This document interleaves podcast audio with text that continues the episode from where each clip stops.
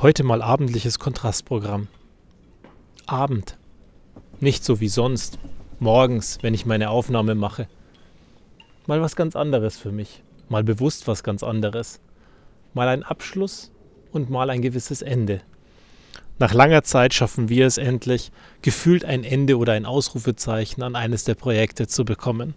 Und was mich umtreibt, ist mal wieder was ganz anderes nämlich die Gedanken daran, wie lange uns wir wirklich damit beschäftigt haben, dieses Ding zum Abschluss zu bringen und wie sehr wir uns die nächsten Wochen damit noch beschäftigen werden, dass wir wirklich final fertig sind und was dann passiert.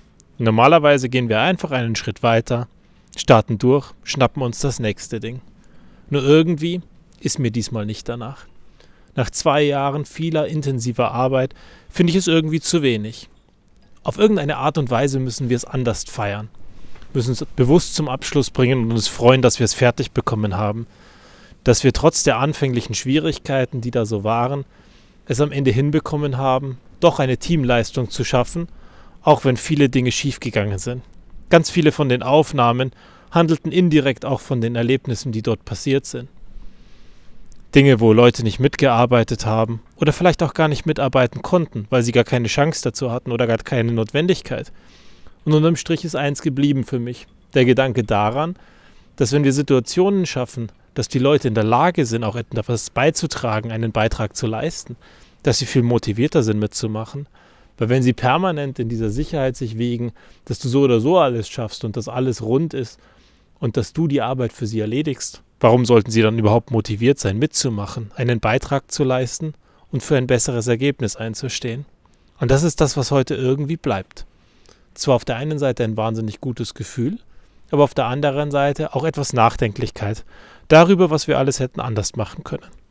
Und Zuversicht. Zuversicht dahingehend, dass es beim nächsten Mal besser sein wird. Überhaupt, es ist ja schon wahnsinnig spannend, wie Fokus und wie Perspektive uns in den letzten Tagen begleitet haben und wie all das auf irgendeine Art und Weise uns prägt und verändert.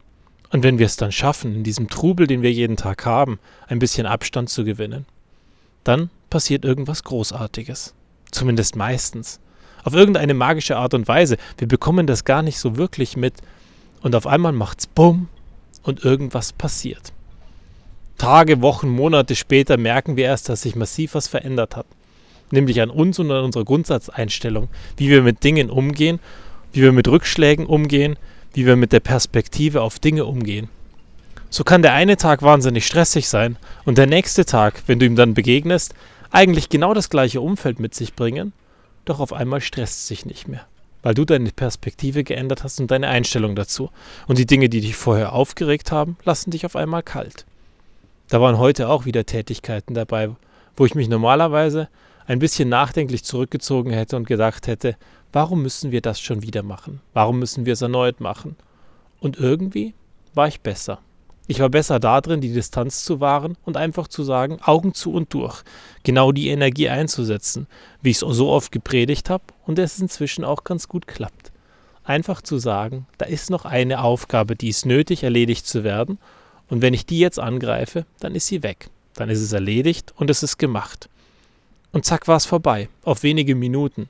Nicht so wie sonst, dass wir uns vorher darüber Gedanken gemacht haben und ein bisschen frustriert waren, dass wir schon wieder irgendeine überflüssige Tätigkeit machen müssen. Es war vorbei. Und parallel dazu hatte ich ein wunderschönes Erlebnis. Ich stand bei einem unserer Geschäfte, wo ich regelmäßig einkaufen gehe. Und auf einmal sehe ich jemanden dort, der dort jeden Tag arbeitet und sehe einen veränderten Menschen. Auf irgendeine Art und Weise war der Stress weggezaubert. Und lustigerweise kamen wir, auf eine magische Art und Weise auf einmal ins Gespräch, auf eine andere Art und Weise. Und diese andere Art und Weise war so sehr spannend, weil normalerweise hätte es dieses Gespräch nicht geben können oder diesen Raum nicht geben können und auf einmal war er da.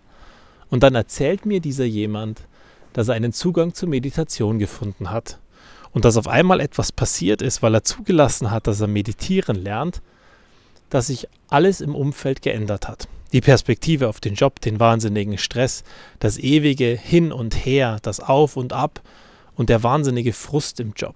Dass das zu viel ist, dass es gefühlt nie aufhört, dass es keine freien Tage gibt. Da waren zwei Wochen Freizeit, ein bisschen Urlaub und vier Tage Meditationstraining. Und am Ende ist eins geblieben, dass Gedanken kommen und gehen können und dass sie eine Daseinsberechtigung haben. Aber genauso einen Raum haben, um wieder zu gehen und dass es in Ordnung ist. Weil alle Sachen, die kommen, die dürfen auch wieder gehen. Und die müssen nicht bearbeitet werden oder die müssen dich nicht beschäftigen, sondern sie dürfen einfach wieder verschwinden. Weil sie kamen ja uneingeladen. Ich fand die Tage da so ein nettes Bildnis.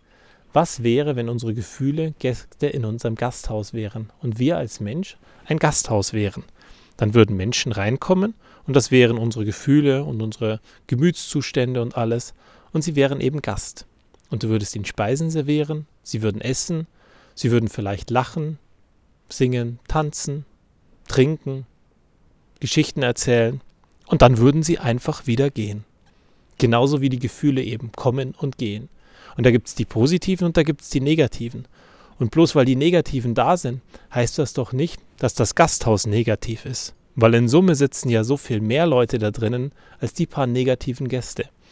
Und wenn du so eine Perspektive schaffst, dann ist es vielleicht auch gar nicht so tragisch, dass gerade dich ein paar komische Gedanken umtreiben.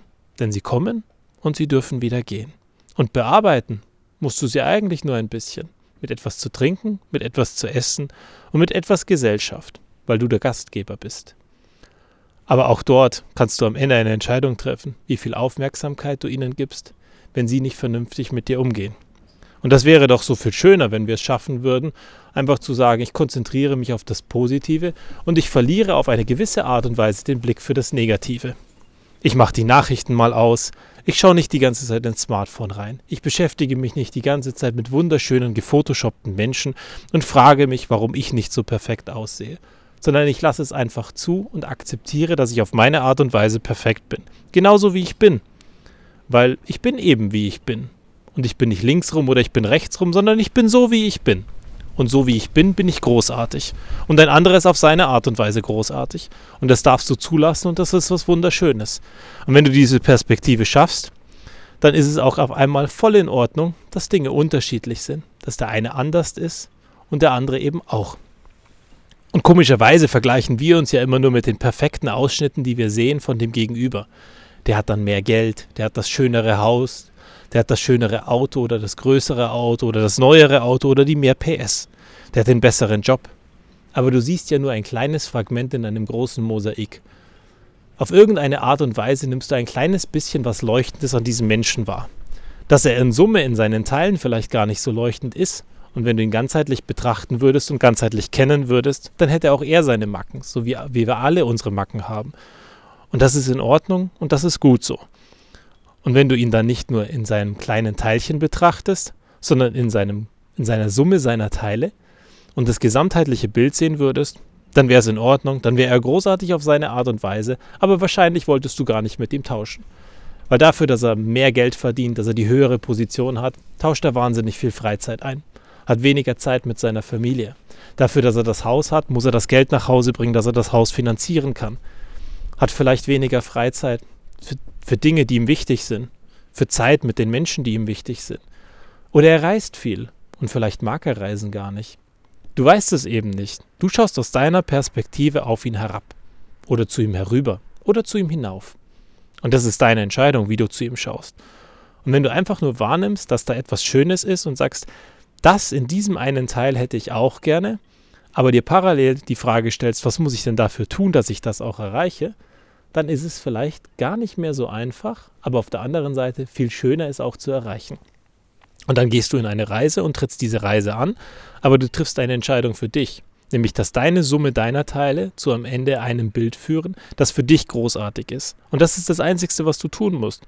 Dass du sagst, mit dem, was ich heute habe, bin ich wahnsinnig zufrieden und bin glücklich. Und das ist deine Aufgabe.